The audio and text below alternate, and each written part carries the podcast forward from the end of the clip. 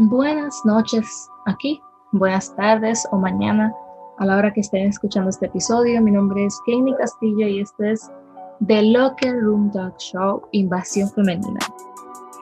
Miren, una acotación antes que nada, y es que justamente antes de grabar este episodio, yo tuve muchos problemas para grabarlo, es decir, sentía que no era suficiente y me bloqueé y lo quitaba y no, y no, y salía todo mal. y casualmente, no es por promoción, en serio, es, totalmente cierto. Me puse a escuchar el episodio de Síndrome de la Impostora y me cayó, señores, como a nivel de. Así que de verdad, no sé, me animé. Después de que lo escuché, dije, wow, voy a grabar el episodio y que sea lo que Dios quiera. Así que, Marlene, Muchísimas gracias de verdad por este episodio. Y volviendo ya entonces al episodio actual, realmente yo planeaba hacer un episodio distinto. Un episodio lleno de argumentos de por qué el aborto eh, no debería ser legal, entre muchísimas otras cosas que yo que son muy interesantes. Pero de Dios, vamos a decir que Dios quiso que fuera un tema distinto que fuera un open heart y creo que eso es lo que va a hacer. Mi nombre es, como ya le dije, Kenny Castillo. Yo me puedo considerar una activista bien full time, casi. Antes yo era esa persona que debatía y que duraba horas en Instagram escribiendo mensajes súper largos en cuentas de feministas, apoyando el aborto y todo eso, y de verdad se me iban horas y horas hasta de mi hora laboral, lo está bien. Eso me, me succionaba todas las energías. A mí me gusta mucho la política, yo estoy terminando de estudiar Derecho. De hecho, estudié Derecho porque quería y quiero llegar a ciertos sectores de la sociedad donde un abogado puede llegar, ya sea legislando o haciendo cualquier cosa para evitar o promover leyes que le agraden a Dios y que, puedan hacer una buena sociedad con valores y principios. Ese era el principio de por qué yo estudié Derecho. Pero cuando uno entra a este mundo del debate, de la polarización, principalmente del aborto, pro vida, pro choice, uno se distrae y pierde el enfoque. Y les voy a explicar de qué forma. Cuando yo debatía muchas veces me dejaba llevar de, la violencia, de la agresividad, porque al principio no era así, al principio yo era súper educada, pero llegó un momento en el que estás en un ambiente donde todo el mundo está siendo violento, todo el mundo está insultando al otro, no porque eres feminista, no porque eres feminazi, no por esto. Y en vez de tratar de acercar a las personas a uno, de tratar de tocar el corazón de las personas o simplemente dejar la verdad de Dios en ellos, yo solo trataba de la razón. Yo solo trataba de ganar una discusión, de mostrarle al mundo de alguna forma de que, wow, mira, ellos no tienen argumentos sólidos y yo sí. Wow, orgullo. En vez realmente de poder mostrar lo que Dios quería tal vez que hiciera, que es o decir su verdad, que toca los corazones y transforma. La diferencia de la verdad de Dios y la verdad de nosotros o nuestros argumentos es que cuando Dios dice algo, cuando la palabra de Dios toca el corazón de alguien, llega a su corazón y aunque en ese momento no lo haga cambiar de, cambiar de parecer, después con el tiempo va a seguir haciendo mella. Sin embargo, cualquier argumento de nosotros fácilmente lo que busca es o herir o mostrar algún punto y después de que acabe esa conversación, fácilmente no trasciende, porque es de nosotros. Entonces, hubo un tiempo que yo dejé ya de, de hacer ese tipo de discusiones tan largas y dije, wow, no sé, no me están gustando. Yo quiero algo más. No es simplemente decir, no, la vida comienza desde tal punto y por eso el aborto no debe ser legal. No. Y es el punto que quiero venir a hablar con ustedes, chicas. El punto creo que de toda cristiana, más que debatir en, los ambientes que sea necesario, creo que se habrá que debatir, porque por ejemplo, un congreso, para una ley sí hay que debatirlo, pero ya cuando estamos hablando con chicas, personas que tal vez tienen problemas, tienen situaciones, que necesitan el amor de Cristo, que necesitan una amiga que las escuche. No necesitan alguien que las señale, que les diga que son ignorantes, que les diga que no sé cuántas cosas más podemos decirle. Y esto fue lo que sí me llamó la atención de algunas organizaciones, específicamente en Argentina. Miren, en Argentina eh, recientemente se aprobó la, la, el aborto, creo que hasta la semana 14, en cual, en sin, sin, una razón específica. Y cuando usted busque en Google cualquier información, va a encontrar mucho contenido, tanto pro-choice como pro-life, en Argentina, porque hace años que se viene dando este debate, hay muchos, hay muchos influencers, está Agustín Laje, Lupe Batallán, entre otras, también del lado feminista, o sea que es un lugar donde se mueve mucho este ambiente. Pero hubo algo que me gustó de, un grupo, una organización sin fines de lucro de Argentina, yo no sé si existe algo así, y es que ellas no solamente debaten diciendo, bueno, yo tengo la razón, yo, yo puedo debatir y decirles que la vida empieza de, tal punto hasta, hasta, tal punto y, y no es correcto, eh, asesinar personas en el vientre de su madre, sino que se fueron más allá y llevaron y llevan todavía operativos médicos a lugares marginados, a lugares pobres, para ayudar a, madres embarazadas, para darles alimento, para ayudarlas con seguro médico, entre otras cosas. así también he visto hermanas cristianas. Hubo una que ahora mismo no recuerdo el, nombre, que hablaba mucho este tema de, del aborto y de la vida y una joven le escribió por privado de que quería abortar y esta hermana en Cristo puso todo el mundo a orar. El, punto es que al final la chica tuvo al bebé y ella la, ayudó en ese proceso. Y yo creo que realmente eso es lo que necesita el mundo y tal vez lo que Dios quiere de nosotras.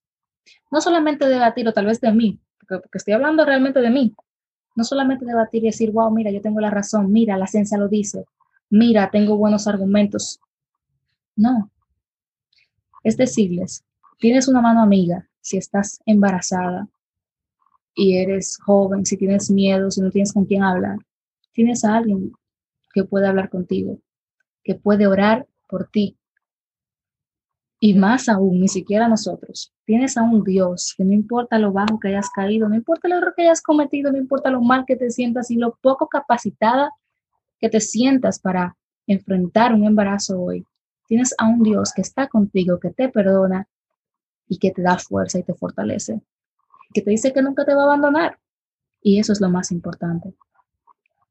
Entonces, creo que primero hago un llamado a personas como yo, que tal vez se han pasado un tiempo debatiendo, leyendo libros, pero no tanto ayudando no tanto viendo la necesidad de la otra persona, no tanto viendo cómo podemos impactar y sembrar simplemente la verdad de Dios en esa persona, porque al final nosotros no somos los, que cambiamos a nadie, es la verdad de Dios. Y la otra es para cualquier joven, ya sea cristiana, porque señores, aún en la iglesia pueden haber personas jóvenes que tengan miedo a decir lo que les está pasando, y aún si no son de la iglesia que la iglesia no sea, que las hermanas cristianas no seamos esas chismosas que andan diciendo, wow, fulana salió embarazada, oh my God, ella no ha terminado la universidad. Que no seamos esa que critica y que juzga y que mira por encima del hombro, que tal vez te pone una cara muy bonita, pero que por detrás dice cosas que a Dios no le agradan, sino que todo lo contrario, seamos esa amiga que Dios dice que es mejor que una hermana, ese Jonatán para David, que le salvó la vida. Y dirán, bueno, yo no tengo dinero para acoger a alguien, yo no tengo dinero para pagarle los gastos médicos. Yo creo que alrededor de nosotros hay muchas necesidades que con lo mínimo podemos ayudar. Con una pregunta de cómo estás, con una preocupación, con un regalo, un chocolate, lo que sea, podemos ayudar. Yo solo quiero, en medio de esta polarización donde hay sectores y, están los verdes y los azules. Sí, yo sigo siendo azul celeste, yo sigo siendo pro vida, yo sigo defendiendo la vida y sigo eh, aprendiendo para los momentos indicados, porque sí, la mentira debe ser confrontada con la verdad. Y eso puede ser para otro episodio.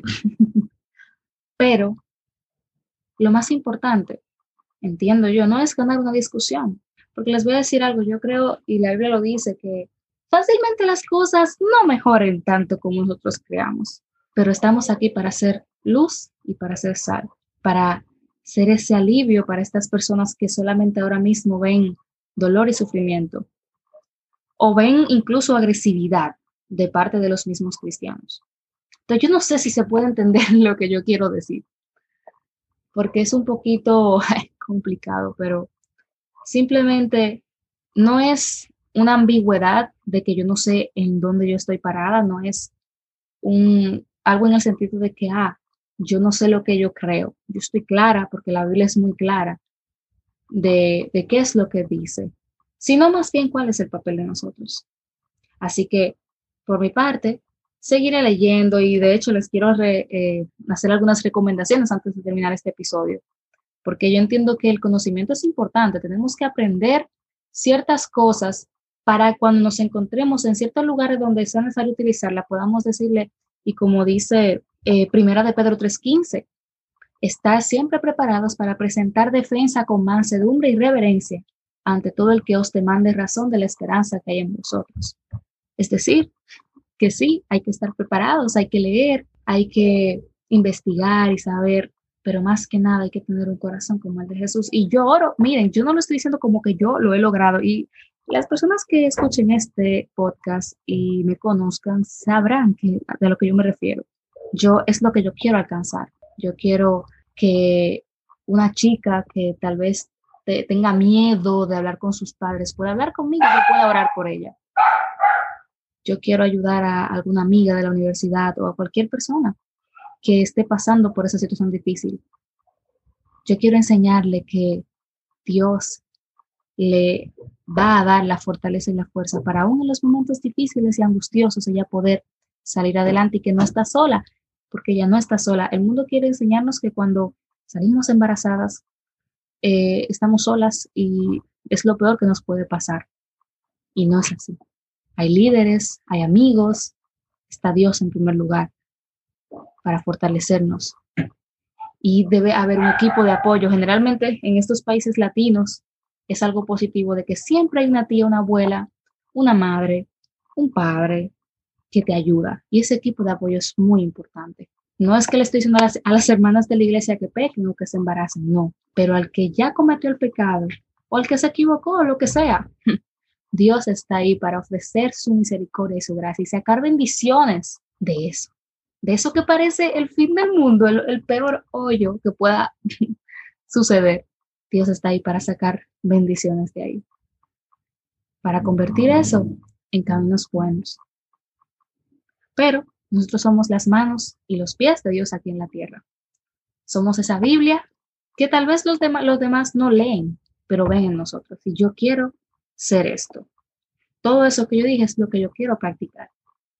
Así que, ya para terminar este episodio, eh, si tienen algún comentario, cualquier cosa, realmente tal vez después podamos hablar ya de los argumentos como tal, si, si así lo desean. Pero eh, sí quisiera recomendarle a las, que les gusta leer, que yo sé que es una, un gran hábito que a, a la mayoría de las mujeres nos gusta. Quiero recomendarles un libro que es de Guadalupe Batallán. Ella es una argentina de hecho, ella era y ahora eh, eh, hace como un mes creo que ella se bautizó, lo cual es un gran testimonio. Y su libro se llama Hermano, date cuenta, no es revolución, es negocio. El libro se puede comprar por Kindle, realmente físico, solamente se encuentra en Argentina, pero lo pueden comprar por Kindle. También en el mismo internet está el PDF abierto de respuestas pro aborto a argumentos pro elección de Randy Alcón. Así que la que quiera investigar un poquito más en ese puede buscar también ese libro. Y puede seguir las cuentas que yo sigo y que me parecen que hablan al respecto muy bien. Son arroba ser provida, así mismo, y arroba lupe, e, o sea, con dos E, lupe, e, B, lupe, e, P, con B que es la de Guadalupe Barrera. Y básicamente yo creo que este no va a ser el único episodio porque realmente es como una introducción. Pero eh, yo deseo eso, que más que un bando y el otro, en vez de hacer grafitis como hacen algunas feministas, podamos mostrarle amor a ellas mismas, que es lo que Jesucristo quiere. A esas amigas que tenemos, a esas niñas que vamos a la iglesia creciendo con estos estas ideas en la cabeza poquito a poquito, que todavía no la han manifestado del todo, pero que, es que ya la tienen en la cabeza.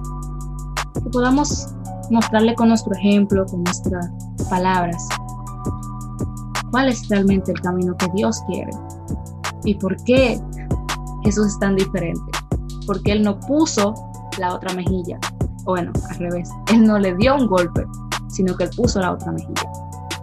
Y nada, eso, esto ha sido todo por este episodio. Eh, espero que les haya gustado.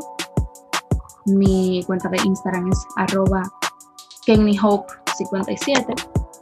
Y cualquier otra conversación que quieran tener, también pueden escribir a The Locker Room Talk Show. Así que muchas gracias y buenas noches.